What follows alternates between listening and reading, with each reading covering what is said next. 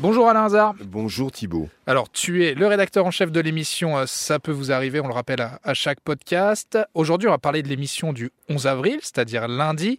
Quel sera le premier cas allez aborder Déjà, j'aime bien parce qu'on aide effectivement des particuliers, mais là, on va aider un, un professionnel et il y a vraiment un cas d'urgence.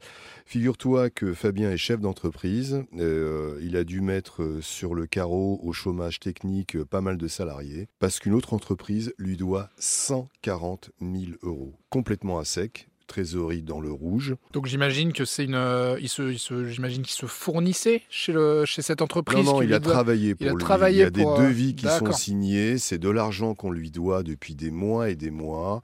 L'autre entreprise a toujours des bonnes excuses, mais lui, en attendant, il faut effectivement euh, faire travailler sa, son entreprise et il est vraiment à sec. Donc la première réflexe, j'imagine, appeler déjà l'entreprise Oui, pour, pour oui, voir ce qu'il en est. oui, Oui, puis au moins, s'ils ne peuvent pas verser tout de suite 140 000 euros, mais qu'au moins ils versent peut-être 40 ou 50 000 euros, qui est un échéancier, mais pas le laisser comme ça. Ce qui est déjà une grosse somme quand Voilà. même. Mais nous, on aime bien aussi aider les artisans et des Mais professionnels. c'est vrai que ça change, c'est bien. Hormis ce cas, quels sont les, quels sont les autres cas inédits? Il y a le cas de, Floriane qui a acheté une voiture à près de 8000 euros à un professionnel. Au bout de deux mois, elle a commencé à entendre des bruits sourds au niveau des roues.